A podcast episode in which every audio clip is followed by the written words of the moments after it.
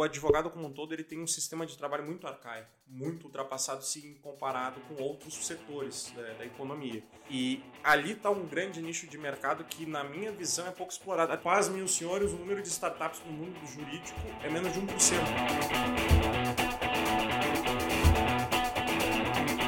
Senhoras e senhores, está começando mais um Cash. Hoje nós temos um assunto muito legal de falar aqui. Faz, faz um tempo já que a gente não fala sobre isso aqui no nosso podcast. A gente vai falar sobre tecnologias que estão ganhando espaço no direito e os impactos aí para os advogados. Será que já tem usado, o advogado usando Internet? no seu escritório? internet é sacanagem. Será que já puxaram um cabo de internet é. para os escritórios hoje? E também para nós, réis mortais aí, né? Queremos entender os benefícios e malefícios que estão por vir. Será que esse negócio do contrato ser feito por um robô é de fato inteligente? É de fato interessante? Será que isso vai nos ajudar lá na frente do tribunal ou não? Ah, temos várias questões aí, viu? É. E quando a gente não entende muito do assunto, o que, que a gente faz por aqui? A, gente, a gente fica na dúvida. É, a gente chama o cara que tem. Então estamos muito bem acompanhados, como vocês estão vendo aí. Se você está vendo pelo vídeo, você está vendo aqui a carinha do Thales Farias, advogado de formação, co-founder da Start Law, Head of Legal na Smart Tour Brasil. Pode repetir essa última parte só, por gentileza? Essa foi boa até. O cara que é mal de inglês, né, bicho? Head of Legal na Smart Tour Brasil e um entusiasta de tecnologias no mercado do direito. Seja muito bem-vindo, Thales. Obrigado por aceitar o nosso convite aí. Eu que agradeço o convite, pessoal. Acho que poder bater um papo com vocês aí sobre essa questão de tecnologia no mundo do direito é uma coisa que deveria ser mais difundida do que só aqui entre nós no podcast. Devia ter um espaço numa CNN da vida, num Globo, pelo menos, porque é um puta mercado gigante do direito e carece muito de uma troca de ideias sobre isso. É aquela velha máxima, né? Quanto mais regulado o mercado, mais oportunidade, né? Então acho que o direito tem inúmeras oportunidades e ainda está só na superfície. E aqui quem está falando é Yuri Melo e hoje estou curioso aqui para saber qual o novo aplicativo que eu vou baixar. muito bom, muito bom. Galera, então vamos lá, vamos direto ao assunto, como a gente sempre faz aqui no podcast. A gente vai começar essa primeira parte dando uma debatida aqui, usando a experiência é, do, do, do Thales, que está há algum tempo, já alguns aninhos, acabou de sair da faculdade, mas o moleque deu para ver pelo currículo dele, pelo histórico, ele já está rodando aí o Brasil, já foi para fora do país também. Então trouxe tecnologia e consegue compartilhar. Thales, de maneira bastante pronta, já vou te perguntar aqui, cara, o que está rolando já de tecnologia uh, no direito que dá para dizer, cara, isso aqui está aplicado, velho? Porque a gente vê muita coisa, muita viagem na maionese, né? E vê muita coisa acontecendo, mas tipo, às vezes o pequeno advogado, o escritório pequeno, o cara não consegue pagar um programa legal. Então, me parece que, sei lá, vou dar um chute aqui, você me corrija se eu estiver errado. 70% das tecnologias estão distantes ainda. Então acontecendo. Elas é bonito no papel, né? É, tá tipo, Tem muita coisa que é bonito no papel. Muito, deve ser muito massa. Então, e, quando que, e quando que vai ter o primeiro advogado quântico do Brasil, né? Porque coach quântico já tem, né? advogado, não sei. Cara, assim, hoje, palpável, que você pode dizer assim, eu tenho um escritório, eu posso contratar. Existem bastante ferramentas que facilitam ali o teu controle e a tua gestão de processos, isso na justiça. Então, por exemplo, você está com um, um processo lá no Tribunal de Justiça do Paraná.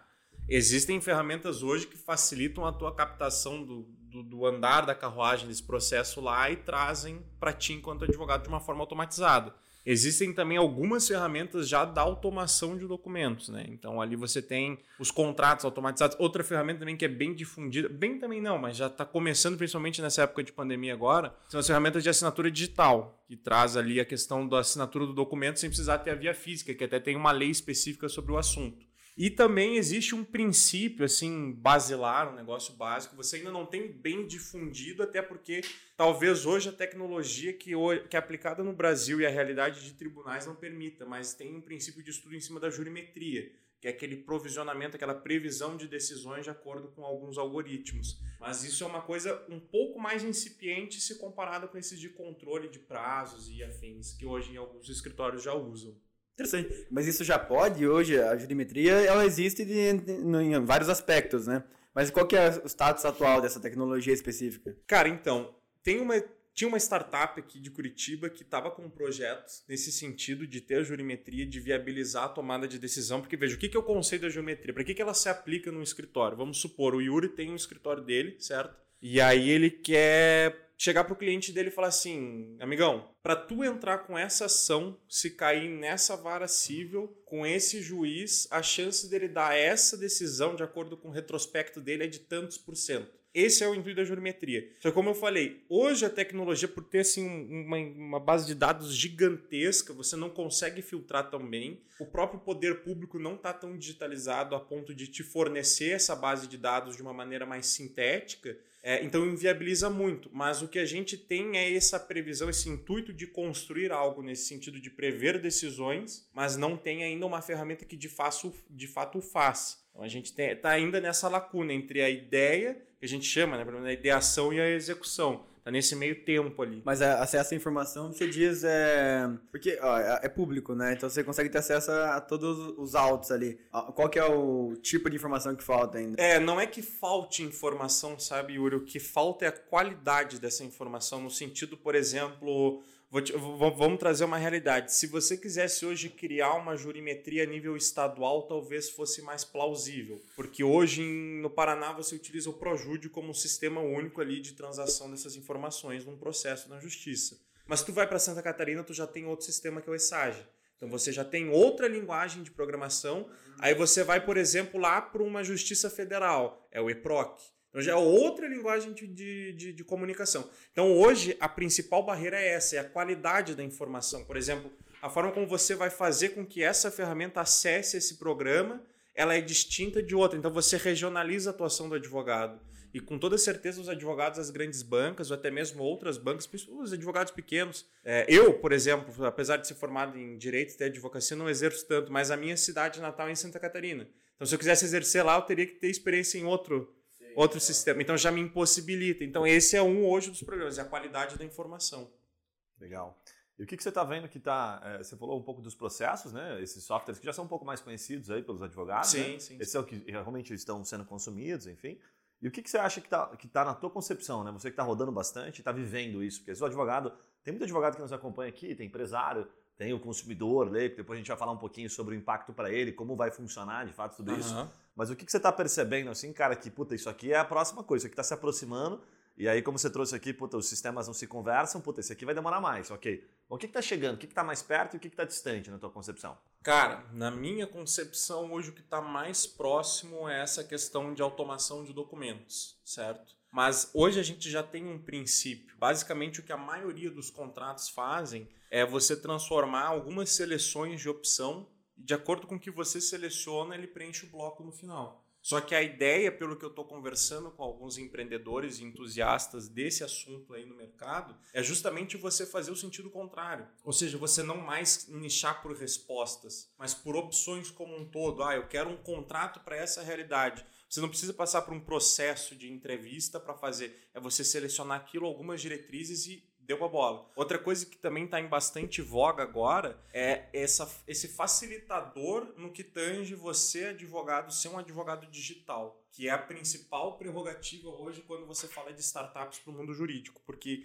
a gente até estava conversando antes de iniciar a gravação, o advogado como um todo ele tem um sistema de trabalho muito arcaico, muito ultrapassado se comparado com outros setores é, da economia. E ali está um grande nicho de mercado que, na minha visão, é pouco explorado. Até, não sei se, se já foi trazido aqui, mas veja, segundo a Associação Brasileira de Startups, hoje a gente tem mais ou menos 13 mil startups.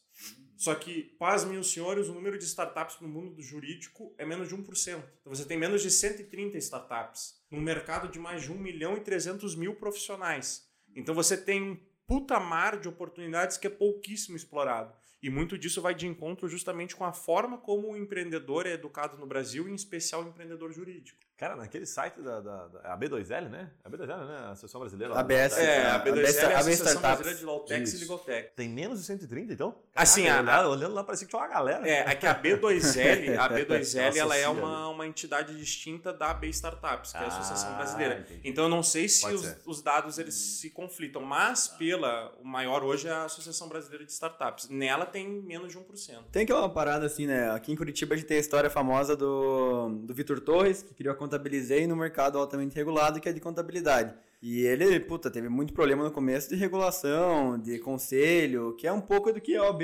hoje nos atrapalha, entre aspas, da, a, na cultura de inovação. Mas a pergunta é assim, será que essa alta regulação, ela, ela tá sendo influenciada positivamente? Ou, assim, é, existe uma, uma, uma visão de mudança? Eu não sei como é que tá a parte da visão da OAB para isso. Porque tem muita tecnologia que não vai sair do papel antes de ter uma segurança jurídica. Muito menos no mundo jurídico, né? É uma, uma pergunta muito boa, porque, veja, eu sou muito do sistema darwinista da vida, né? Então, o mais forte sobrevive. Então, invariavelmente, vai chegar uma hora em que os advogados vão ter que se render à questão da, da, da automação de alguns processos, de, de ter a tecnologia inserida na sua realidade que de uma maneira ou de outra vai fazer com que você vai ficar para trás ou vai para frente. Vou te dar um exemplo. Vamos supor que vamos supor que você Yuri tem um escritório e você trabalha com automação de documentos, perfeito? De, de contratos. Vamos supor que você não, não entra nem na justiça contenciosa, consultiva, contrato. E o Guilherme não tem. Você, Yuri, vai transformar um contrato de parceria, um contrato, sei lá, de compra e venda. Você vai entregar para o teu cliente esse contrato em cinco minutos. Você vai preencher esse sistema que hoje tem de entrevistas e em cinco minutos você envia para o teu cliente. Em compensação, o que, que o Guilherme vai ter que fazer? Ele vai ter que pegar as informações que você também vai pegar, mas ele vai ter que encaixar a execução desse contrato no dia dele porque demanda tempo. Vai ter que abrir o Word, vai ter que mudar parágrafo, vai ter que alterar layout, ali, ali e assim vai. Então ele levaria mais ou menos, na melhor das hipóteses, uns dois ou três dias. Se você leva cinco minutos para fazer isso, quanto tempo você não vai ter disponível para trabalhar, por exemplo, o que vocês fazem aqui, o marketing jurídico? para trazer mais clientes. Vai chegar uma hora que o cliente que ia fechar com ele fecha contigo, porque a tomada de decisão dele vai ser muito mais rápida e muito mais precisa porque você permite isso por tecnologia.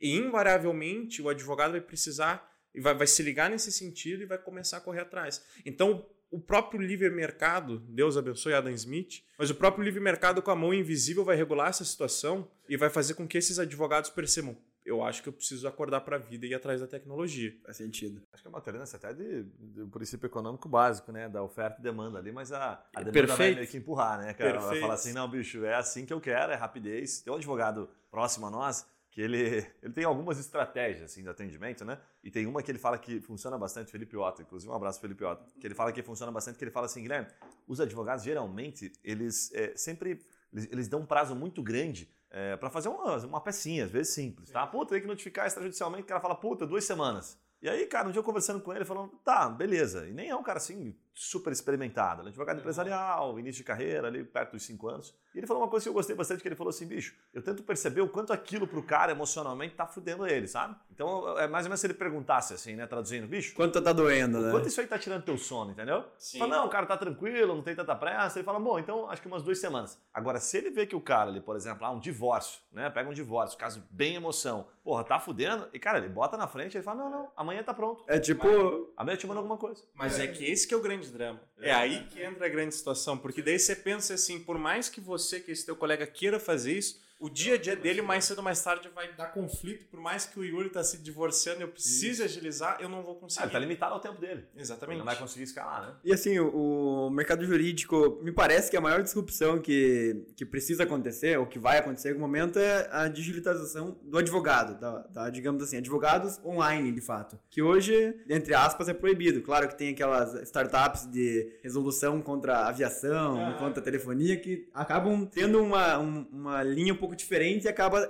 atingindo esse mercado. Mas você não pode fazer campanha no Ads para entre equação contra quem, Sim. contra o atraso que você teve é, na tua, enfim, no teu voo. Então, não sei se vocês concordam, mas essa parte de, simplesmente você sair do advogado offline, que hoje é é, é, obrigatório e digitalizar tudo que é um advogado. Tipo, eu posso entrar no teu site e sair dela com uma ação pronta, já dar um check e a minha ação ser ajuizada no outro dia. Isso não, existe nada. Não existe nada e é tesão pra cacete, né, cara? Porque assim, veja, a economia brasileira como um todo, ela é relativamente atrasada assim em comparação com o mundo. Com exceção do setor de commodities ali, é, num todo é atrasado. Eu não sei agora de cabeça, mas existem alguns países que os escritórios de advocacia vendem cotas, participação societárias para pessoas normal, assim como você compra uma ação na bolsa. E você passa a fazer parte dos lucros daquela empresa como se o escritório fosse uma SA. Deve ser nos Estados Unidos essa porra, só pode. é, não, mas se for, se for. Ou em Kosovo, lá né, pode tudo no dia. É, mas, mas, mas invariavelmente o que, que acontece? Quantas bancas brasileiras ganham milhões por mês?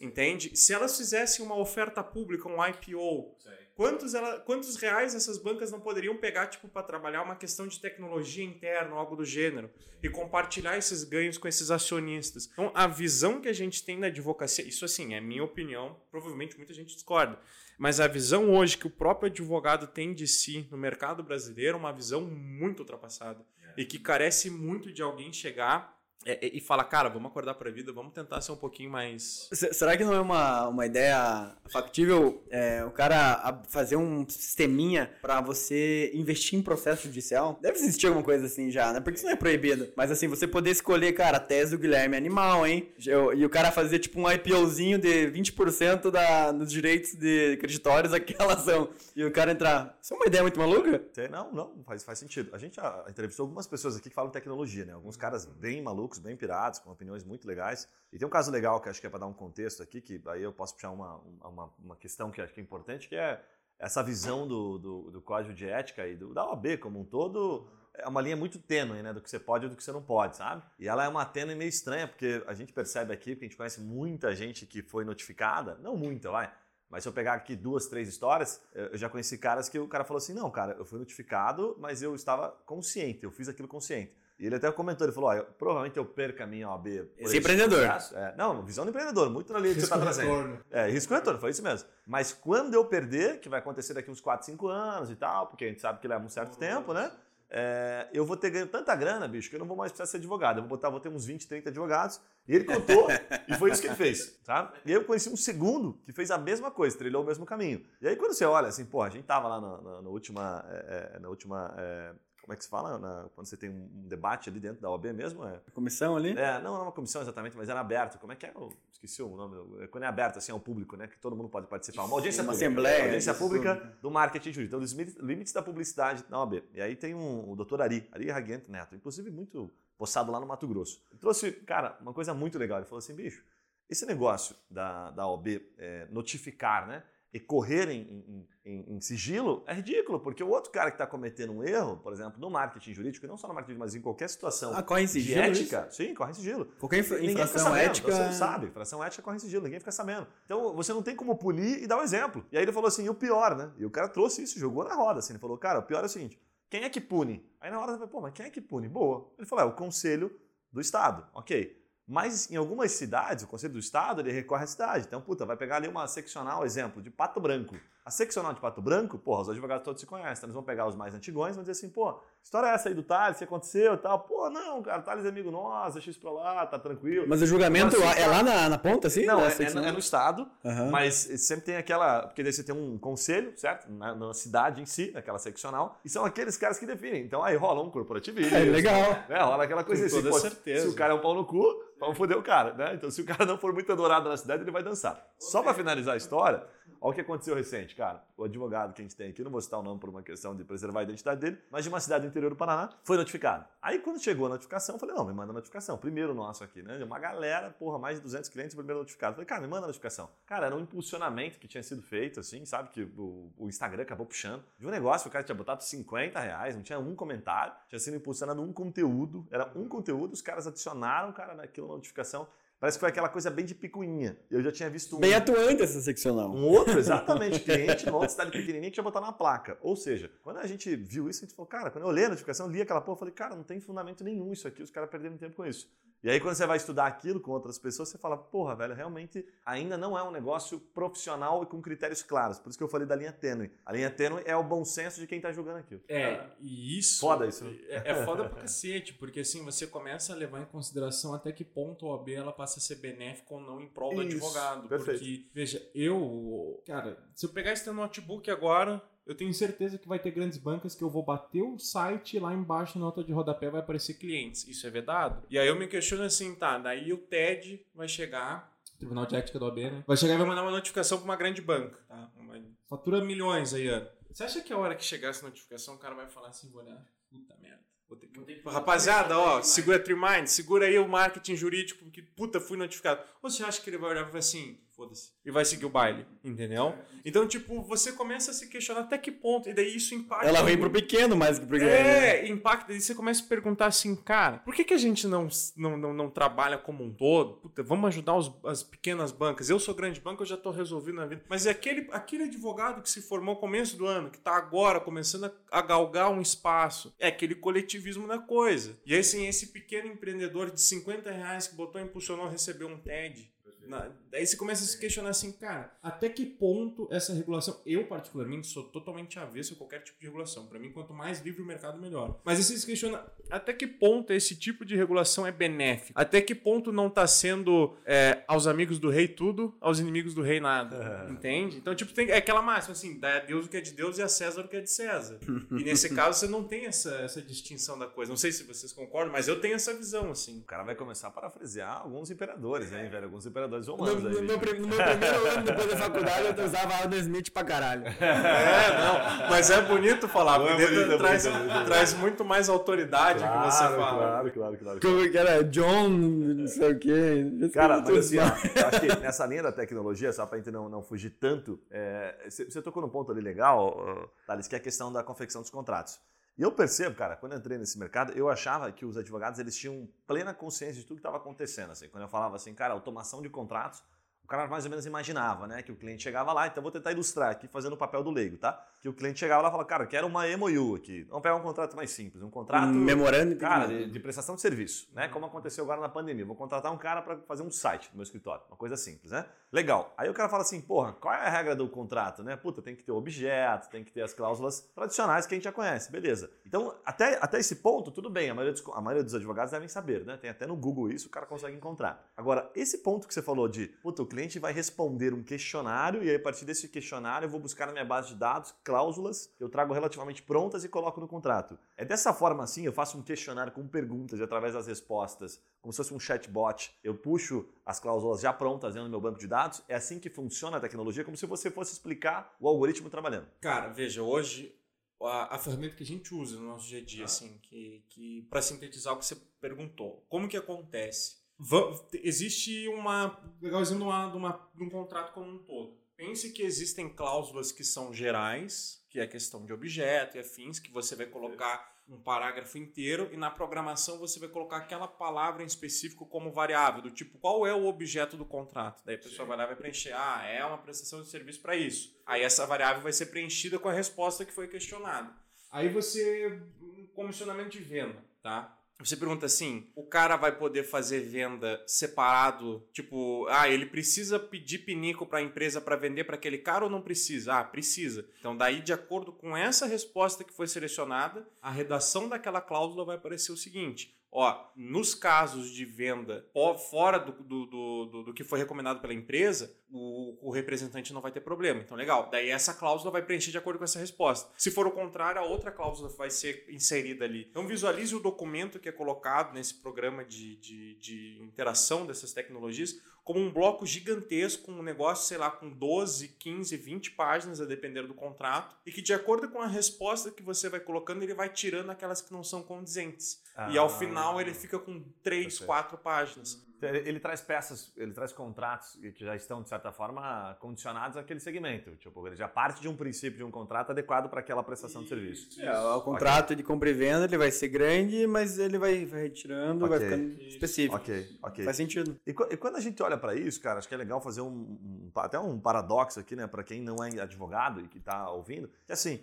é, parece para nós, né, que um, um contrato ele muda ah, substancialmente de um para outro. Lógico, numa briga, não vou entrar no, no critério aqui de. Os meus não mudam praticamente nada, é, é só o nome. Ele, ele muda ah, né, expressivamente. O que a gente percebe, assim, aí você pode contar um pouco dos bastidores, é que às vezes o, o contrato ele praticamente se repete, se não mudam muito os critérios. O que é, gostaria da tua opinião, Thales, assim, até para quem está ouvindo entender um pouco disso, que o juiz ele não vai olhar para o detalhe da palavra em si que foi colocado, se foi colocado em juridiquês ou se foi colocado num português, sabe, o mais simples possível. Ele vai olhar para o contexto, ele vai dizer, Ele- cara, é, o objetivo do contrato. O que é o objetivo dessa merda? O Exatamente. que está dizendo essa cláusula? né? Até porque, se você trazendo até o que o Yuri falou, falar a palavra latina depois de formado. Mas se você trouxer o princípio hoje dos contratos no ordenamento jurídico brasileiro, tem o tal do pacta sunt servanda, né? Que o pacto faz lei entre as partes. Então, assim, se eu fecho um negócio com fulano e eu coloco no contrato aquilo, aquilo é lei até que eu leve para algum órgão julgador, no caso o Poder Judiciário, e ele fale, não, isso aqui não é lei porque tem isso, isso, isso, aquilo, outro. Mas enquanto fica entre as partes, aquilo ali que está escrito vai ser aplicado, certo? Então, fugindo, obviamente, da relação de consumo, que daí é uma outra seara, um pouco distinto. Mas nesse caso, onde você tem essas duas partes, o que o juiz vai se, apre- se apegar, isso, obviamente, é aquela velha máxima. Cabeça de juiz, de juiz é igual bunda de neném. Tu nunca sabe o que, que sai de- dali, né? Mas deveriam, né, se apegar ao contexto como um todo e verificar as situações que levaram aquele conflito em cima daquele contrato, porque e aí destrinchar se aquela cláusula vale ou não, se Ô, está Thales, escrito ou não. o que, que são tecnologias meio malucas, assim? Tipo, o que, que, é, o que, que você tem visto que é mais é, utópico, assim? Ou que funciona muito nos Estados Unidos, mas no Brasil pode esquecer. Tem alguma tecnologia ou alguma startup, ou alguma frente que você fala, cara, não, isso aqui é, sei lá, um robô que vai substituir o advogado que faz X, Y. Existem frentes que você vê que, que tá muito à frente, assim, ou que é muito maluco? Cara, assim, hoje, porque eu consumo conteúdo sobre tecnologia da Compal, né? Então, assim, eu, eu, eu adoro, sou um amante da tecnologia, então tudo que envolve eu pesquiso, sempre tô lendo. E eu fui ano passado pela Smart Tour pro Web Summit lá em Portugal. E lá você está em contato com, enfim, as maiores É, atividades. é o maior evento de inovação e tecnologia do mundo. né? Exatamente. É legal você contar o que que é o Smart Tour exatamente. Cara, a Smart Tour é uma empresa de tecnologia de turismo, ou seja, lá é criado rotas turísticas inteligentes.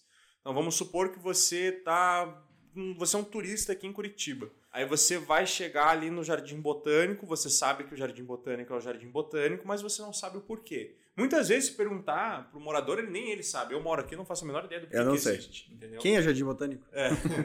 e aí, assim, nesses locais específicos, esses pontos turísticos, é colocado um cartaz dizendo: ó, você está numa cidade inteligente, este aqui é um local inteligente. Baixa o aplicativo, mira o QR Code e tal. Uma vez que você faz isso e liga o teu Bluetooth, você já recebe no próprio aplicativo as informações sobre o lugar. Tipo, ah, o lugar é- é- pode ser informação em áudio, vídeo, em texto, dependendo do que a prefeitura quiser. Mas assim, vai te dizer a história, o porquê daquilo tá ali, quem foi que fez, a data, a confusão. E até, eventualmente, se a prefeitura quiser aferir dados em relação ao turismo como um todo, fazer alguns questionários. E aí, dali, você coletar bastante informação. Então, hoje o que a gente faz é conceder para o turista uma puta experiência, mas o cliente, de fato, é o governo. E aí dá para o governo dados e subsídio para, tipo assim, ah, o turista falou que o Jardim Botânico é mal iluminado. Então, eu vou pegar a verba pública e vou colocar ali. É óbvio que, assim, né, a gente tá, a gente tá falando de, de prefeituras entende? Que querem trabalhar com isso, outras não querem, mas essa é a ideia. Ok, e esse, esse evento acontece em Portugal e é gigantesco, é isso? É, o Web Summit é um puta evento, como o Yuri falou, é o maior evento hoje de tecnologia que envolve startups do mundo. E pelos próximos 10 anos, a contar do ano passado, Portugal teve uma licença em que eles vão tocar o Web Summit. Então, Lisboa vai ser a sede de tecnologia no mundo pelos próximos 10 anos. Esse ano, excepcionalmente, está acontecendo de forma online. Né? Cara, depois a gente vai cair um pouco na tua percepção, né, e na tua, no teu posicionamento, que é uma visão puta bem, bem jovem da advocacia, né, o, o que você faz hoje, a forma como você Mas, se comporta. mas, mas ele ia comentar a tecnologia que ele viu no Web Summit, né? Não, ah, não, Deixa isso, eu voltar isso, nisso fala isso, mas depois eu queria comentar o seguinte, pedir pra você o seguinte, porque o Web Summit, por exemplo, eu não tinha ouvido falar, tá? De advo... O do Web Summit sim, né, mas não de advogados frequentando o Web Summit. Por que, que um advogado frequenta o Web Summit? Qual a sua percepção? O que que você tira de lá? Show. Tá? Ah, isso não. acho que é legal você Mas comentar. me lembre, porque eu tô tomando Tá vinho, daqui a pouco eu esqueço. Mas é, a respeito da tecnologia, cara, assim, existem muitas coisas, como você bem pontuou, que são utópicas, certo? E tem coisas que a gente, veja, o empreendedor como um todo, ele parte do pressuposto ali que ele é um Elon Musk travestido de quem ele é. Então, tipo, o Elon Musk quer levar o- a humanidade... Como que é isso? É que assim, todo mundo cria uma empresa querendo resolver um problema e nesse processo de criar essa empresa e tentar resolver o problema, você começa a viajar em muita ideia. Então, tipo, o Elon Musk criou a SpaceX com o intuito de levar o ser humano para Marte, certo? É uma puta ideia. Só que hoje o que, ele faz? Ele leva como empresa privada astronautas para a estação É, internacional. Ele precisa financiar o meio para chegar até. Exatamente. Então, assim, nesse interim, você acaba conhecendo pessoas que têm projetos muito bons, mas que de uma maneira ou de outra você olha talvez para a realidade ou o momento, puta, talvez Marte está um pouco distante, sabe? E no que tange ali essa questão da advocacia, o que mais me chamou a atenção no Web Summit, eu não, não lembro o nome da empresa, mas a ideia deles era aquilo que você comentou, criar um advogado digital, mas não digital assim, ah, usa o Instagram, é ser um advogado virtual. Ou seja, as grandes bancas, elas têm o intuito de criar uma inteligência artificial. A gente tem um princípio, mas é um princípio assim, uma gota no oceano do que quer ser feito, que é o, aquela realidade do STF, que acho que é Vitor o nome, um negócio assim. Mas a ideia deles é o seguinte: quando vem um cliente, a interação dele para relação à tomada de decisão, a direcionamento, a construção de peça, a construção de contrato e afins é feito todo por uma inteligência artificial, que é alimentada por uma puta database. Então, tipo, é um negócio que de uma maneira ou de outra é meio viagem, assim, mas é um negócio compreensível e aplicável, mas talvez a tecnologia que a gente tem hoje não seja tão segura a ponto de, tipo, não deixar com que aquele aquele, aquele robô seja hackeável, algo do gênero, porque você vê a situação do TSE um órgão Sim. federal foi invadido, quem dirá uma realidade virtual de um escritório. Assim, essa é uma das ideias, entende? Então tem outras também, mas essa foi a que mais me chamou a atenção lá. É da hora isso. Porque até se for pensar, essa parte do advogado digital, ela, ela transcende assim, né? Hoje a gente tem 1 milhão e 300 mil advogados, mas não sei quantos que desses trabalham de fato e ganham dinheiro com a advocacia, né? Ah, sim. Então, digamos que hoje tem um gap muito grande entre o que a OAB e o mercado é, preconiza como valores que o advogado deve ganhar e a realidade de quanto ganham. E uma hora que. Não, isso aí é uma das. Desculpa te cortar, mas assim, eu preciso falar público. É uma das maiores mentiras que existe é o, é. o, o salário base de um advogado. Porque 3 mil reais, cara, se você é advogado formado tá ganhando 3 mil reais, você tem que levantar as mãos para o seu é. agradecer, porque o praxe do mercado é 1.500 e se o cara Advogado júnior, 1.500 está feliz. É. Se, tiver um VT ainda tem que agradecer. Mas eu, eu queria comentar que assim, como existe esse gap muito grande, e parece que é uma hora que, ao momento que essa, essa regulamentação que segura esse meio aqui sumir, cara, você vai ter tipo serviços baratíssimos. Tipo, cara, entra aqui num chat agora com o advogado, ele faz em 10 minutos aqui com a tecnologia que tem, por 50, o tanto de compra e venda, sabe? Sabe? Esse tipo de coisa, assim, porque o valor do profissional é barato. Tem tecnologias que não vale a pena ser implementadas quando o valor do profissional é muito barato. Então, às vezes, a tecnologia é só você colocar um advogado numa tela para te escutar e formar um contrato, porque o cara não ganha nada. E se ele faz 10 daquele ali por, por dia, ele já vai ganhar quentão. É. 500 por dia. Eu, eu tinha puxado aquela hora o, o Thales explicar um pouquinho para o ah, consumidor, ah, né? Que ele não. Que, que, não há uma distância tão grande entre um contrato perfeito para situações né, simples, aqui hipoteticamente, como a gente falou, mas um contrato de prestação de serviço. Uhum. Não há uma distinção tão grande quando as regras do jogo estão muito claras, independente do, do nível de juridiquês do advogado ou do português simples, cara, do cara mais simples da tua empresa que fez aquele contrato. Ele pode fazer até num guardanapo que ele serve. Né? É importante que as regras do jogo estejam claras. E aí, o que, que eu queria puxar para ti é porque a gente já teve aqui uma experiência, vou dar um contexto para te fazer a pergunta, tá? Depois volta são... naquela pergunta que tu tinha tá feito bom. lá. É, dá pra. Não, Ele também já esqueceu a pergunta. É. Não, não, anotei ela aqui, anotei ela aqui. Mas ó, tem, uma, tem uma questão importante que acho que é legal você bater, que é o seguinte: a gente teve um projeto aqui, a gente já brincou em algumas áreas aqui do direito. Um, a gente pega um bracinho e aí sai investindo. Né? E fizemos um negócio recente que chamava-se Connect ADV. Eu vou te dar aqui um, um slogan que a gente colocou na época, a gente achava maravilhoso, né? Era assim: serviços jurídicos preço de contabilidade. Olha que legal. Então, qual era o objetivo? Referência à contabilidade. Quanto custa uma oh, contabilidade? bem adoro esses logos. 400 pila, 500 pila. Então, esse era o objetivo. E é, quando eu vi até né, a Start Law, a Start Law, Start Law? É, Start Law. Quando eu vi é, o slogan de vocês, a proposta de vocês, eu falei, caralho, muito parecido, porque eles têm, vocês têm uma divisão lá de early stage, de scale, enfim, vocês têm né, uns nomezinhos que eles usam de startups, depois você vai contar um pouquinho. Mas eu vi o seguinte, né? Dentro dessa divisão, eles têm assim, até 5 funcionários, de 5 a 10 e acima de 11, exemplo. E a gente fez uma linha, é, nessa linha que a gente pensou o seguinte, a gente olhou para dados, então a gente fez até uma pesquisa, então fomos a campo e vimos o seguinte, tá? Então agora já vem insight para realmente para advogado. A gente viu o seguinte, olha, um, um empresário com até 15 funcionários, até 20 vai, depende do segmento. Ele tem o controle sobre o seu negócio. Então, como está muito próximo, né, ele não tem tantos níveis assim, ele desce até o chão de fábrica, ele está próximo do funcionário, então ele controla mais os processos.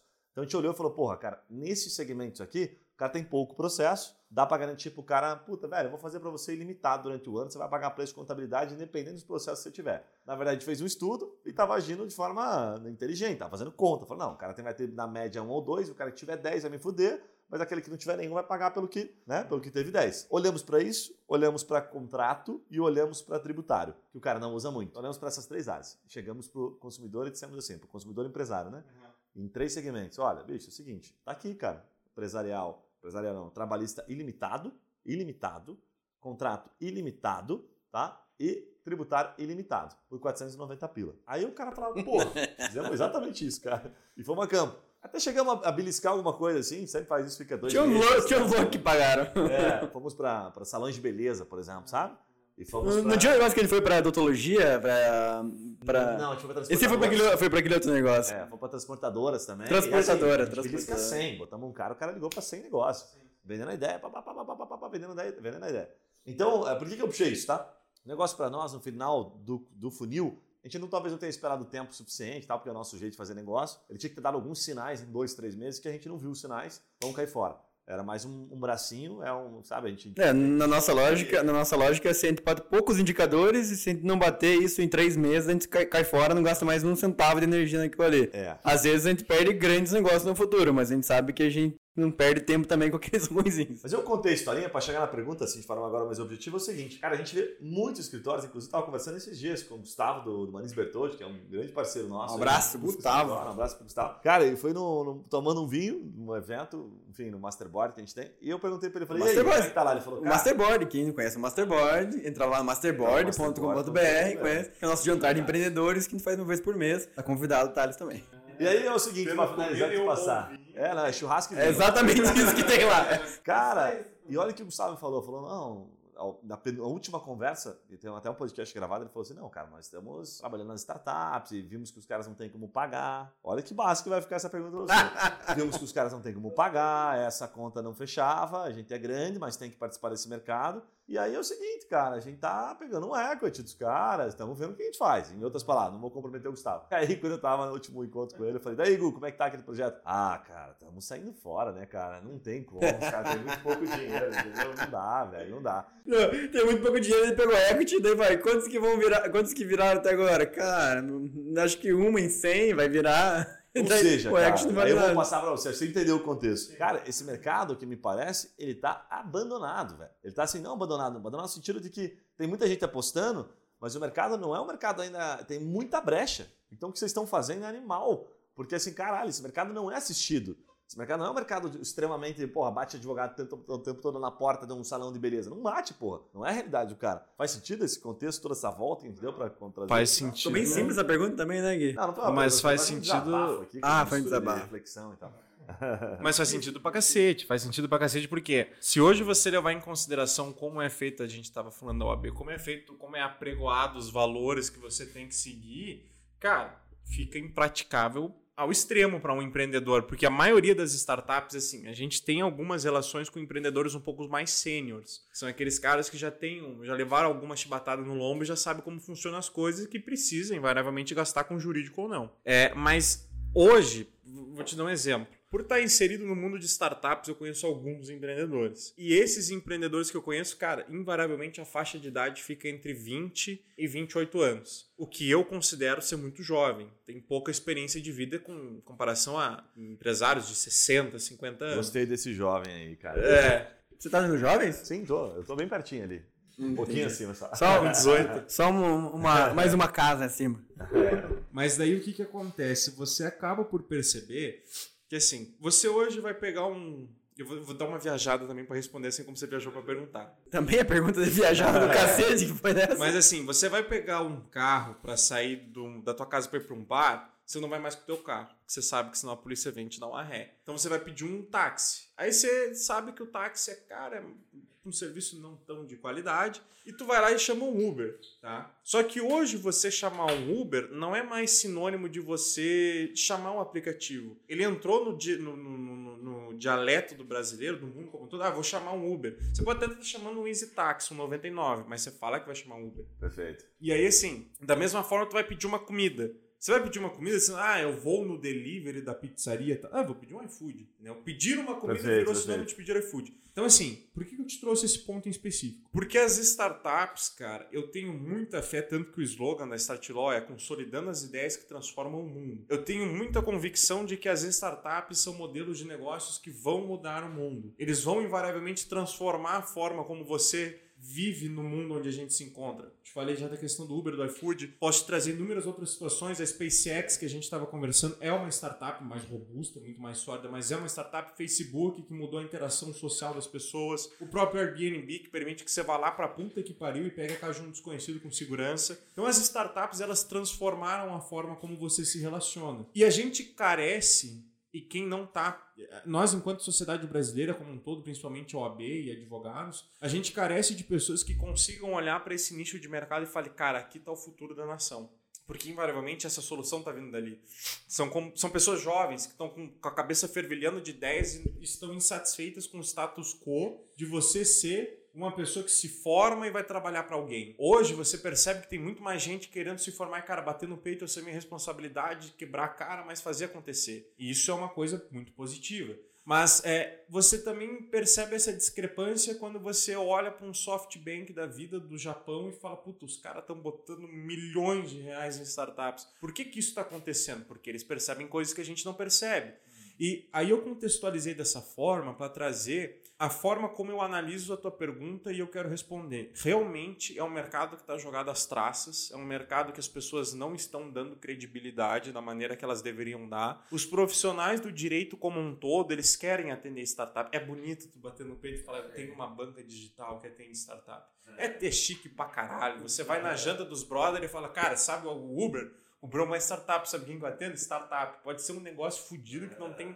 Não sabe, sabe unicórnio? Startup. É, é. Só tem um cara e o cara é o CEO. É, então é o eu preso, mas eu atendo uma startup. É bonito pra caralho, entendeu? Só que assim, não é rentável. Não é rentável por quê? Porque é um piazão, que às vezes é o pai que banca o negócio da ideia dele e tal. Como é que você vai morder a grana? Só que aí que existem alguns pontos. Tipo, se você souber falar a linguagem dos caras, eles já olham pro jurídico de outra forma. Tipo, puta, realmente, eu preciso desse jurídico. Se tu chega, uma dica aí pro, pros colegas advogados, mas se tu chega no pé do ouvido do cara e fala assim, amigão, tua ideia é uma puta ideia. Mas assim, e se aquele estagiário lá replicar essa ideia? Pegar esse teu código fonte e vender para o teu cliente por metade do preço. Vai ser mais do que ele ganha de bolsa. É um estagiário, é um cliente. Será que não vale a pena você fazer um NDA? Então já começa a fazer essa Então você começa a trazer esse senso de urgência. Você tá botando um terror na cabeça do cara. Exatamente. Ali, mas é, é, é terrorismo corporativo clássico, né? É, mas invariavelmente isso varia. Isso você tem que. É, é aquele negócio de você ter peito para assumir que tu está entrando num mar pouco desbravado, Sim. num mar muito incerto, de muitas incertezas. Até o próprio Steve Blank define startup como um negócio de muita incerteza e tal. Então, assim, é jogado as traças pra cacete, tem muita. Mas assim, ó, muita ideia boa que carece de suporte jurídico e carece primeiro porque o profissional do direito não quer chegar lá embaixo e falar com o empreendedor furreco. Ele quer ser aquele cara de terno e gravata que chega na reunião lá no barulho e fala assim: tá, e aí? Os 300 milhões que tu fatura, quanto vai ficar de honorários para mim? Uhum. Essa é a a estigma do advogado. Ele não quer se sujeitar a esse negócio. E também ele não quer se sujeitar a reduzir seu preço, que eu acho que é o principal defeito. Porque a cabeça do advogado hoje funciona como? Cara, eu me formei, tô com a bio, preciso estar faturando uma milha por mês. Já posso ter porte de arma, agora sou fodido. Exatamente, exatamente. então, assim, mas você precisa saber que, tipo, você tem que vir de baixo, entendeu? Tipo, você, você precisa saber que. O, né, é, que, o, que o Jeff Bezos começou num negócio fudido e hoje é o é. maior brother. Não é assim, ninguém nasce num berço de ouro. Mas que é minha geração, né, cara? É uma geração que, óbvio, né? Você é, um, é uma exceção à geração, tem várias pessoas que estão nos ouvindo que também são mas a grande maioria dessa geração é foda, porque às vezes você precisa. Que é o caminho mais curto, né? É, que é o caminho que é o atalho. atalho né? O problema é sempre o atalho, né? Mas o caminho mais curto e o atalho é que traz a grande diferença. Assim, você quer fazer o que todo mundo faz e ser mais um, ou você quer fazer diferente e ser diferenciado, entendeu? Porque vai chegar uma hora que vai chegar um advogado e falar, cara, aqui para o OAB e eu vou fazer o quê? Eu vou bater de frente, vou reduzir custo, vai se fuder, vai. Vai receber o TED? Vai, com toda certeza mas com certeza ele vai fazer o nome dele em cima dessas startups, desses empreendedores. E vai chegar uma hora que um novo dono do Uber vai olhar, cara, é com ele que eu vou correr. E aí é igual, é, cara, exatamente igual o empresário do Neymar. Quantos jogadores o empresário do Neymar não teve que agenciar para bater na porta do pai do Neymar e hoje ser quem ele é, entendeu? Então, tipo, é questão de risco-retorno, entende? É a total risco-retorno da coisa. É, acho que tem que tomar um pouquinho mais de risco, né? O advogado, ele é doutrinado a não tomar risco também. Esse é um ponto bem importante, que na faculdade e o próprio perfil de quem escolhe fazer direito, ele entra muitas vezes... Até eu lembro, cara, no começo da faculdade, é, eu diria assim que uns 80% da, da minha turma falava que queria advogar. E no final da faculdade, 80% dizia que queria concurso público. Caraca. E é muito inte- não sei se com você foi assim também, mas eu percebi essa mudança de cabeça durante a faculdade da galera, assim, que depois eles foram percebendo que era muito mais difícil do que parecia. Advogar era muito menos bonito do que parecia. E depois da, de descobrir que tinha um caminho mais curto, tinha um caminho mais fácil, que você abriria mão de ganhar muita coisa na vida. Sim. Mas você tinha um caminho mais curto que era você usar a faculdade de direito para alguns concursos que só quem tem faculdade de direito pode fazer. Muitos viraram a, cas- a casaca entre aspas, sabe? E isso mostra muito do perfil de não querer tomar risco, não querer fazer nada diferente, querer, tipo, a- a- direito até um tempo atrás era como medicina, assim, né? Você, até hoje medicina tá mudando. Era a faculdade que você queria fazer porque era segurança. Né? Eu vou fazer direito porque eu tenho a segurança de renda, minha família vai estar vai tá, é, estável. Tá muito longe da realidade isso. E medicina tá indo pro mesmo caminho. É, né, medicina cara? também. Mas é, em cima desse teu ponto que você trouxe, cara, eu vou um pouco mais fundo. E eu acredito que essa discrepância em relação ao que o profissional do direito quer fazer ou não, ele está intrínseco lá nas raízes da educação básica. Porque você não ensina a pessoa a ser um cidadão hoje no Brasil, você ensina a pessoa a ser um robô, uma linha fordista de criação em que tipo você precisa estudar, saber ler e escrever até o pré-3, na minha época era pré-3, primeira série. Tu tem que chegar no teu vestibular, se você não for o cara que tá com, a- com- com o rosto estampado num cartaz dizendo que você foi aprovado em medicina na UFPR, tá, é um zero à esquerda, entendeu? E esse que é o grande ponto, porque daí você começa a perceber assim que você precisa sempre procurar uma comodidade. Ah, fazer medicina é como você citou. Antigamente fazer direito era comodidade, hoje fazer medicina é comodidade. Então tem gente, e isso é uma tristeza, quantas novas ideias boas não estão ficando no ralo por essa concepção errada de educação, entende? E aí assim, as pessoas elas não querem advocacia porque não querem assumir o risco. Aí vão para concurso público no mundo do direito. Mas impreterivelmente, elas com toda certeza estão deixando de fazer muita coisa, cara. Muita Ah, com certeza. coisa pela falta de ter culhões de bater no peito e falar, cara, eu vou botar a cara a tapa e eu vou fazer acontecer. Ah, mas uma boa parte disso eu acho que tem um culpa no cartório o MEC aí, né? Que hoje existem mais faculdades de direito no Brasil do que no resto Ah, do mundo com- inteiro com toda somado, certeza, né? com toda Então certeza. tem muita gente que faz direito que não tem a característica de advogado, ou de juiz, ou de um delegado, por Mas é exemplo. a mesma coisa medicina, cara. Quantos conhecidos meus eu sei que o cara se vê um bisturi tiver que fazer um corte numa barriga aqui pra tirar um apêndice e vai desmanhar na hora. Quantos caras eu não conheço, mas que hoje fazem porque medicina tu tá ganhando 20 mil por É, mês, status e a segurança, esse nome de segurança. Os pais querem que os filhos façam medicina, É, é. porque não querem que os filhos fracassem. E essa é a maior cagada que eu penso, porque assim, se os meus pais não tivessem, tudo bem que foi um desafio, porque os meus dois pais são funcionários públicos, né? Mas foi difícil eu chegar pra eles e falar, cara, eu vou ser empreendedor, botar a cara a tapa. Mas se eles não tivessem me dado essa prerrogativa de assumir os meus riscos e correr atrás dos meus sonhos, com toda certeza eu ia ser mais um que provavelmente agora. Não que, eu não que ser, você ser um advogado de uma firma é ser mais um, entende? Muito pelo contrário, você está fazendo o teu papel que você acha que é certo. Mas invariavelmente eu acredito que eu posso fazer muito mais do que só isso, entende? Então, tipo, se eles não tivessem chego pra mim e falar, cara, Thales, vai, corre atrás, faz acontecer, se não der boa, vem com a gente que a gente tá aqui. Se eu não tivesse um poder familiar nesse sentido, isso tá fugindo pra cacete do escopo da conversa, não, mas não, não é. tem problema, mas é isso mesmo. que Mas tá- é a porque- reflexão tá boa. É, porque assim, se eles. Se, se não Acho que tivesse abre mais uma garrafa aqui. é, se não tivesse esse poder familiar por trás, cara, que batesse de frente com esse sistema educacional do Brasil, que, como você bem pontou, Yuri, o MEC é muito culpado, você pode ter certeza, cara, que a gente ia ter um. ia ser um país, assim, fudido em termos de novas ideias, como é Estados Unidos, como é China, como é Índia, porque a gente tem muito capital intelectual. São 220 milhões de brasileiros, entende? É uma população ativa gigantesca, cara. Eu, eu, eu gosto muito de fazer uma relação assim, cara, hoje se você perguntar investimentos, a maior parte do pessoal quer investir em renda fixa, entende? Poupança, segurança, segurança, segurança. Cara, mas hoje a inflação, como que você está investindo na poupança? E aí? Aí você vai botar para assumir risco na bolsa. Cara, menos de 1% da população brasileira economicamente ativa investe, Uhum. entende? Então, tipo, você já percebe que o problema tá lá embaixo. Não é, não é questão, ah, concurso público ou advogado. É aqui embaixo, cara. É você É, ensinar muito pro filho que você tem que fazer acontecer do jeito que você quer.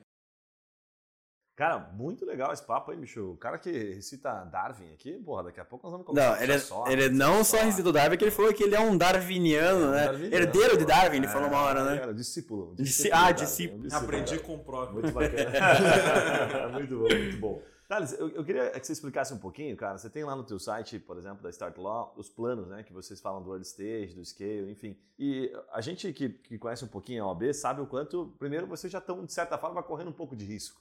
Né? Porque é, até no site para dar um contexto para quem não está vendo, depois acessa lá startlaw.com, né? É, porque o que acontece? Eles escrevem quais são os serviços e eles fazem exatamente aquela, aquela, aquela sequência tradicional de startup em que, ó, aqui você tem mais dois serviços, então passa para um outro plano de acordo com o estágio da empresa. Eu achei sensacional. Eu achei sensacional. Tem a minha, tem meu apoio. Vai tem fazendo um não, upsellzinho ali no achei animal, achei animal. Só que a OAB vê isso com maus olhos. E aí, como a gente já falou um pouquinho antes no, no podcast, o que acontece, né, cara? O, a OAB, ela só vai te incomodar se um dia alguém te denunciar e começar a denunciar de forma repetitiva. Puta que pariu, estão denunciando demais os caras, eu vou ter que notificar esses caras. Né? Então conta para quem está ouvindo, porque tem, a gente recebe aqui muito advogado, é uma galera que procura a gente mensalmente. E, cara, a grande maioria tem o medo. Então, que visão que vocês estão tendo, cara? E que o outro advogado novo, às vezes recém saído dessa, da faculdade, porque o, o, o discurso que você está trazendo aqui, a aula que você está trazendo, melhor colocando, Ele assume É risco, animal. papai. não, é animal. Não, assim, mas assim, como é que ele tá assumindo isso? Ele tá, ele tá tipo assim, levantando foda-se pra OB? Às vezes não, cara. Então é isso que eu queria que você comentasse um pouquinho. Sabe, o que que é que você tá vendo que, porra, às vezes o cara tem que seguir ali fielmente, sabe? Aquele cara bem fiel, assim, bem cordeirinho da OB. Já, já sei o nome da a thumb que vai ser. Thales manda a, a OB a merda. Deus do livre. E ele com a OB, assim, uma, uma, uma, uma, uma Não me luva de bote boxe, essa, assim. não me bote essa na reta, cara. Dá-lhe desafio, OB. Diga- Diga-se de passagem que, assim, ó, se isso acontecer, tá registrado que a ideia não foi minha, tá? Mas, assim, OB... Pode cortar ó, o que a gente quiser, OB, é cara. o seguinte, OB, não foi ideia minha, tá? Gente pode cortar o que quiser do episódio, fica tranquilo. É, mas... Isso não vai acontecer. Mas assim, cara, o que, que eu percebo muito em relação a isso? Primeiro que é como eu estava explicando para vocês antes, né? Hoje a gente não se posiciona como um escritório de fato. A gente não faz um trabalho de advocacia. A gente automatiza Sistema processos administrativo não? No âmbito administrativo? também, inclusive. Tá. Então a gente automatiza processos jurídicos, de Tá. fato. Então, assim, é aquela questão de automação de documentos e afins. E Tá. isso engloba os serviços da Start Logo. Mas, só- mas só para ficar claro, o CNPJ de vocês é de uma startup ou é de um escritório de advocacia? Não, é de uma startup. É Ah, uma Lautec. perfeito. tranquilo. É uma startup. Claro. Tanto que, é, por exemplo, questão Tem mais administrativa. liberdade, né? Exatamente, tanto que questão administrativa. Thales hoje- faz as pazes com a OAB.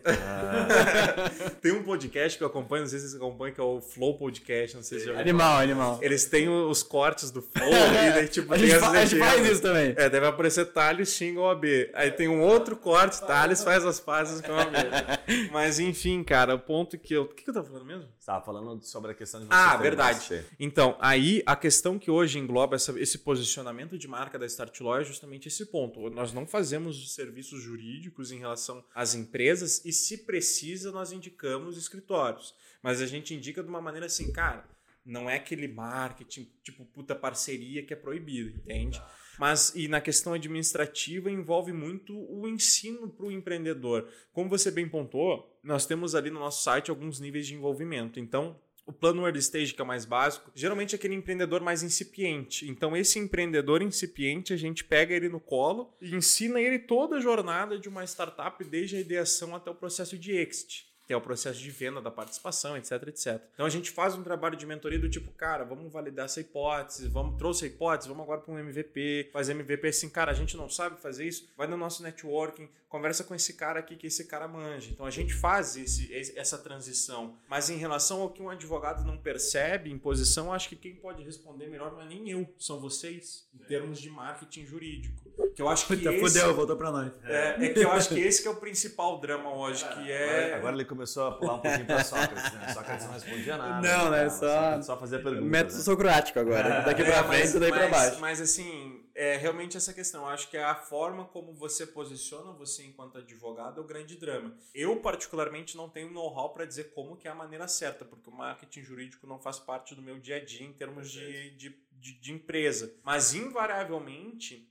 eu acho que hoje o principal drama dos, dos escritórios e dos advogados como um todo é a forma como se comunicam com o público. E eu trago um exemplo muito que para mim é, é muito nítido em relação à advocacia. Na minha cidade natal, Lages, Cara, a, a minha casa fica num bairro. Povo lagiano. É, num bairro lá, em Lages. A umas duas quadras da minha casa. Hoje não tem mais. Acho que acordaram pra vida, não sei. Não faço a menor ideia. Mas há um tempo atrás, a umas duas quadras, tinha duas casas. Numa casa tinha uma placa fulano de tal, AB número tal. Vizinho, parede, parede, muro, uma outra placa fulano de tal, AB tal. Aí eu me questiono assim, cara, por que, que esses bichos não sentam na conversa, não fazem uma parceria, os dois não alugam uma sala e não fazem um negócio mais bem feito? É a certeza que era ex-marido, né? Da Ah, ex-mulher, pode ser ex-mulher. que seja. Mas o ponto, mesma casa, metade pintada de uma cor, metade é, pintada mas, de outra mas cor. o ponto que eu quero chegar é justamente que a gente vem conversando desde então, é a forma como você, advogado, vê o mercado e se posiciona para com ele. Eu acho que o principal drama é você não ter um norte e aqueles que encontram o farol não saber como seguir ele, entendeu? Que eu acho que é o papel que vocês estão desempenhando com a Tree Mind para tentar elucidar um pouco mais essa trajetória do profissional. Resumindo, toda essa conversa foi pra chegar nesse momento e deixar claro que o caminho sempre é a Trimind. e contratar nossos serviços. Bom, cara, deixa pra o slogan, o slogan da Tree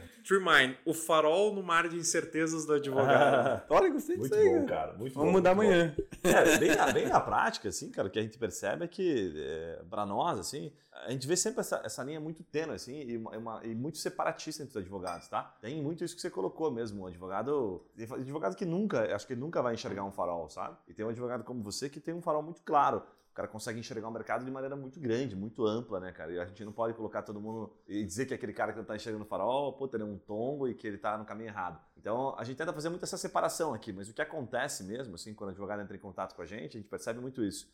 Tanto que a gente tem dados, né? Hoje, apenas 40% do mercado entende o marketing jurídico como um, um serviço é, necessário, um serviço importante. Não vou nem dizer necessário, vou dizer como um serviço que o advogado deve dar atenção para isso. E aí, porra, no meio de uma pandemia, o cara falou, puta, e agora, né, velho? Até o cara da velha guarda falou, porra, né, se o cara da velha guarda teve que se adaptar ao, ao, à videoconfer- à videoconferência, enfim, para fazer um, né, para participar de uma audiência, assim como aconteceram audiências de fato, né, como o caso que a gente já citou aqui, enfim. É, O que, que aconteceu, né, velho? Porra, e agora? Fudeu? Pegar água batendo Então, na bunda, né? digitalizou, sabe? Aquela porra, na porrada digitalizou o cara. Então acho que muita gente acabou enxergando um pouco mais o farol. Mas ainda assim, Stalin, certamente, muitos advogados não estão enxergando o seu farol. Mas isso não estão enxergando, eu vou tam- talvez sustentar um pouquinho porque, cara, não estão enxergando porque não estão. Por isso que eu te perguntei da, da Smart, tá? É, da Smart Tour, né? Smart Tour, né? Cara, não estão enxergando porque não estão. E aí eu vou voltar àquela pergunta. Não estão frequentando lugares que permitem eles. Que abre a cabeça, o né? E esse é o maior problema. Tá, não esse estão é o escutando os ponto, cara. podcasts certos. É, velho. O cara não tá enxergando porque ele não tá enxergando. Ele de fato não tá vendo o farol. E porque esse o farol é um dele tá no problema. vizinho, no vizinho dele, sabe? Tá dentro da OAB, ele tá participando só de conselho. É perspectiva o nome disso, né, cara? Você tem, precisa ter uma perspectiva O diferente. mundo do advogado hoje, cara, formado é o quê? Eu gravei até um programa, um, eu tô participando de um projeto agora que ele tem esse intuito de trazer uma nova visão da advocacia, né? E eu conversei com o cara, com o Diego, que é o idealizador, e ele fez um comentário que eu achei muito pertinente, cara, que é justamente o fato de que hoje o advogado, ele, o que que acontece? Tu te formou, tu Yuri te formou, tu é casado, tua mulher vai lá e te dá, cara, seis meses de um aluguel para tu ter o teu escritório, teu pai faz isso e tal. E você fica muito preso naquele estigma de, cara, tem um escritório, tô com um cartãozinho aqui, a minha OAB, e falou, valeu. Sala de reunião, bonitinho. E não é assim, cara. Não é assim, sabe? Tipo, o mercado ele tá aí, ele precisa de gente que, que, que bote a cara tapa, principalmente de advogados que façam acontecer. Eu acho que é o principal hoje drama em relação à advocacia, é a ausência de ter gente. Da hora- Em que momento que você ah, te- começou a ter essa visão? Assim? Você, chegou- você teve algum evento específico que você foi e falou, cara, é, é isso, mudou minha visão? Eu falo porque, pra mim, assim, dando um exemplo, eu tinha uma visão bem revolucionária do direito. né? Qual advogado não tem? É, eu acho que a maioria dos meus Qual amigos- jovem não quer mudar o mundo? Que entrou com 18, 17 anos Não, na faculdade. Você cai direto no outro lado ali, que não vou dizer qual é o lado, né? Entre esquerda e direita, mas o cara vai direto, se afunda ali, cara. É um dos aqueles lados ali, pô. É. Não, mas eu digo assim, ó. Eu, É pragmatismo. é, é. Mas a minha pergunta é a seguinte, porque eu, no segundo ano de faculdade, tive algumas experiências que me moldaram, assim, minha cabeça sobre o direito. É, eu desisti de advogar, comecei a usar o direito de outras formas, é, tanto que eu não tirei meu OAB, mas eu, eu fui até o final porque eu sabia do valor daquilo ali. É, a minha pergunta pra você, teve algum momento que você falou, cara, virou a chave, assim, de falar, puta, é tecnologia, é, é disrupção, eu sou você empreendedor, ou isso é mais natural já? Cara, assim, que que acontece? Eu sempre fui muito, muito inquieto com muita coisa na minha vida, sabe? Então, tipo, eu sempre quis mais do que eu podia fazer e sempre achei que eu poderia fazer. Tanto que é o que eu tava falando.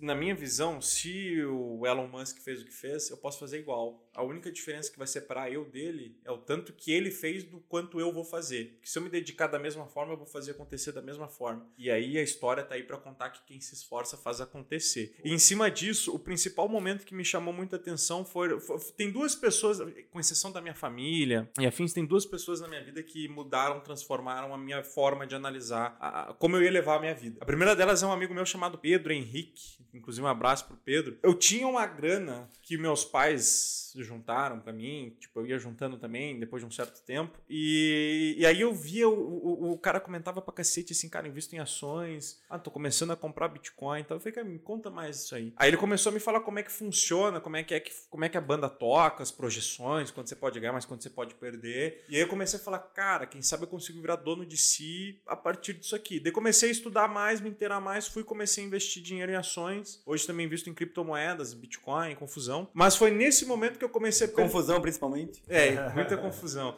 Que inclusive tá dando uma grana agora, né? Tá bem legal, tá bem mas, legal. Mas vocês investem também? Eu invisto. Eu tenho umas 10 criptomoedas. Vamos conversar depois. Você também investe em altcoin? Tem altcoin pra caramba. É? Puta, tem algumas também, cara. É. Mas sempre senta algum bobo aqui que investe nesses negócios.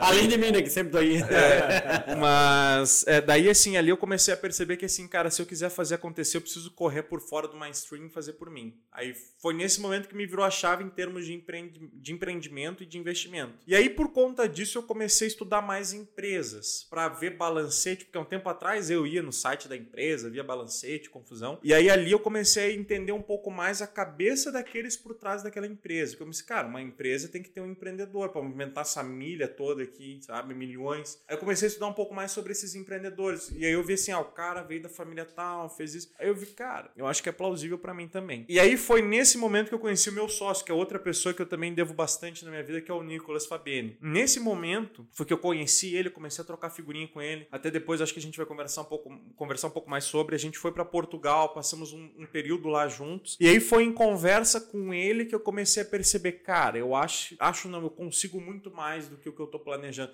Porque ele tem uma visão muito audaciosa da, do mundo, sabe? E aquele esquema, você é o reflexo daquelas pessoas que tu é próximo, das cinco pessoas, um negócio assim.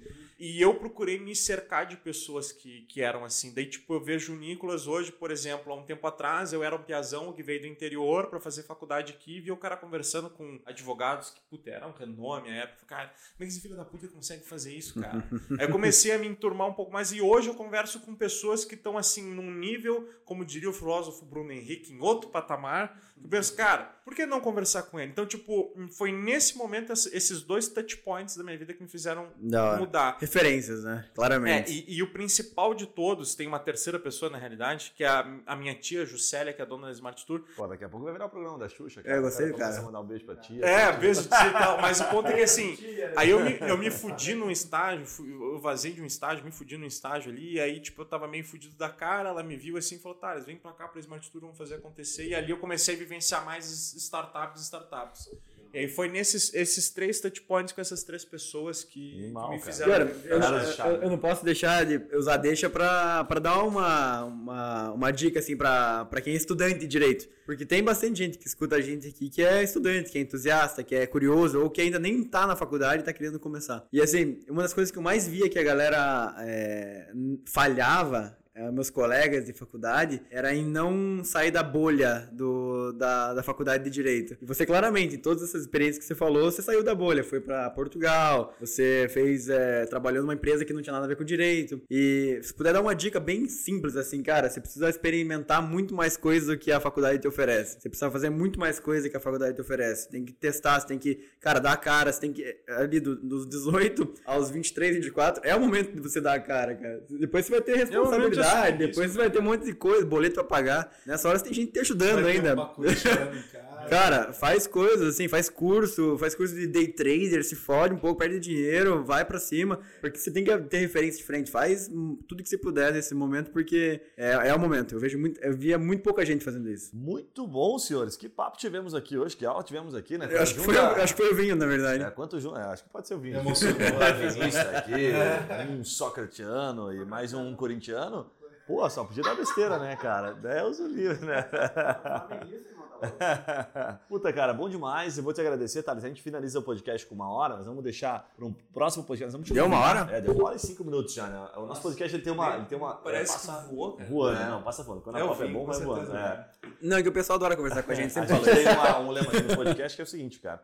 É, o cara tá no final da academia ali, né? E nesse momento ele já acabou o abdominal, já tá indo pro trabalho, já tá puto, porra, os caras não terminam, finalizam. Então, cara, deixa o teu recado Filho final. da puta falou pra cacete. é, os caras estão zoando lá, pô, eu aqui treinando. Deixa o teu recado final e deixa o teu Instagram, como é que as pessoas te encontram, enfim. Fala um pouquinho aí sobre isso. Cara, o recado final que eu posso dar para quem tá ouvindo é o seguinte: eu sou uma pessoa de pouquíssima experiência, eu tenho 24 anos, então, tipo, eu tenho uma infinidade de, de, de experiência para ter, tenho que quebrar a cara muito ainda em relação a, a muita coisa na vida, mas invariavelmente eu eu acho que o principal recado que dá para deixar é assim: experimenta. Bota a cara a tapa, porque você só tem uma vida aqui, cara. Você veio aqui, você só tem uma, um, uma passagem nesse plano. Você vai querer viver 50 anos como um rei, ou é, 5 anos como um rei, ou 50 como um Zé. Entendeu? Assim, se você olha pro teu pai e pra tua mãe e vê com aqueles dois lá com, com Porra, esperança aí, de você cara, fazer a diferença. Isso, isso, aí, peraí, peraí, o que, que é isso? Tu é racionais, isso aí. É, é. Caraca, não, não aquela pergunta lá, 50 anos como Zé, 5 é, anos como aí. rei. É, mas a questão é assim, se tu olha pro teu pai e pra tua mãe e vê eles se esforçando todo dia pra te dar a base pra você fazer acontecer, cara, não seja mais um Zé, cara. Não seja mais um que faz o que o sistema manda fazer, cara. Fuja da bolha, como o Yuri falou. Corre atrás dos teus sonhos e assim,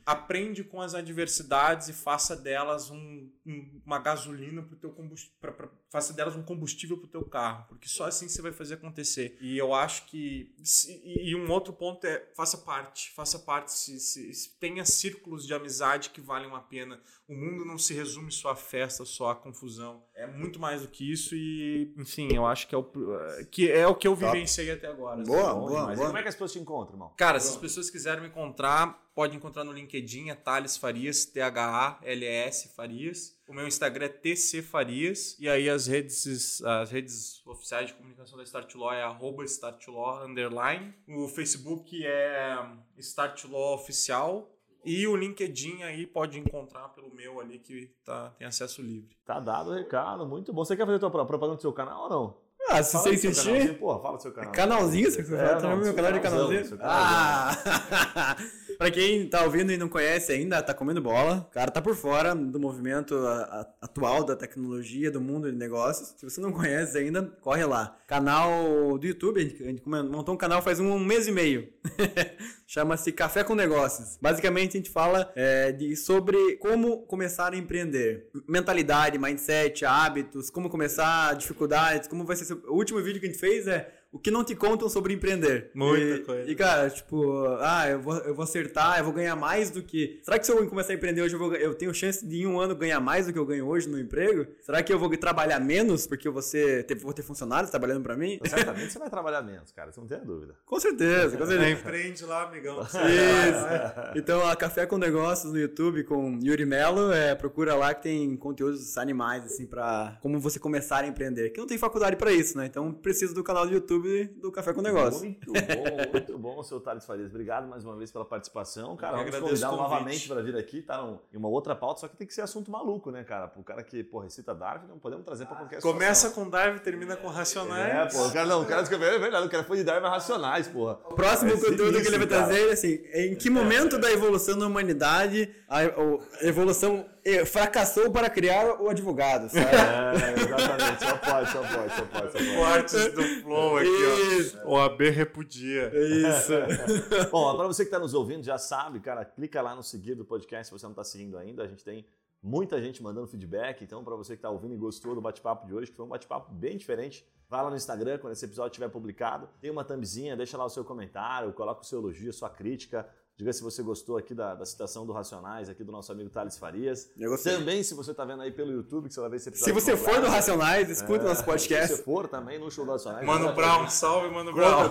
Foi, tá? Porque a gente sempre vai trazer assuntos assim aqui. A gente tem falado muito sobre casos muito sérios. Falamos recentemente, se você não ouviu, caso Mariana Ferrer, caso Carrefour. A gente debate muito isso, traz criminalistas professores, ativistas. Por causa do programa de treininho da Magazine Luiza, foi animal. Luiza. Então a gente, tem, a gente tem falado muito sobre assuntos que estão hypados, que estão em alta, além de encaixar assuntos como esse, tecnologia, para dar aquele intervalo, dar aquela, né, aquela aliviada no assunto. Então já sabe, segue a gente lá, porque essa é a nossa proposta, isso é aquilo que a gente gosta de fazer e descomplicar um pouquinho o direito aí para facilitar a sua vida, tanto você advogado, que quer ter alguns insights, sair um pouco da casinha, quanto para você empreendedor, ou para você réis mortais aí que não entende nada do direito, tá tentando entender um pouquinho mais desse sistema maluco. É isso aí, galera. Valeu, um abraço e tchau. Valeu! Valeu, pessoal.